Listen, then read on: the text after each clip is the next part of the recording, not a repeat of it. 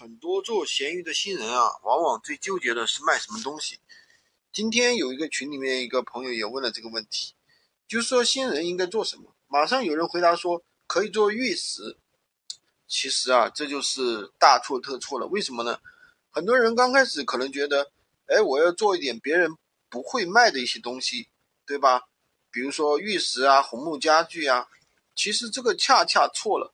如果你没有任何的资源，也没有电商经验，对吧？比如说你不熟悉玉石，不熟悉红木家具，你不要去卖这些东西。为什么？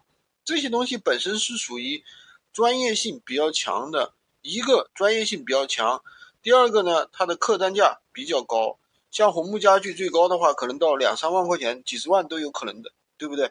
第二、第三个呢，就是它的退货的话，往往没有运费险。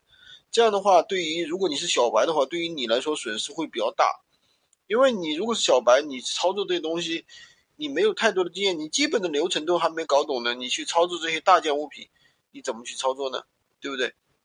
所以说，小白一定是从一些日常的最基础的一些东西，日常生活用品，对吧？最简单的可能十块钱到五十块钱的东西先去操作，慢慢再上手，对吧？你本身没有这个相对应的一个货源，对吧？有没有相应的专业知识？你去操这些东东西，肯定是要踩坑的呀。你老看着别人，对吧？老看着别人，哎呀，红木家具一一件赚多少多少钱，这个玉石一个赚什么几百，一下子赚几千，对不对？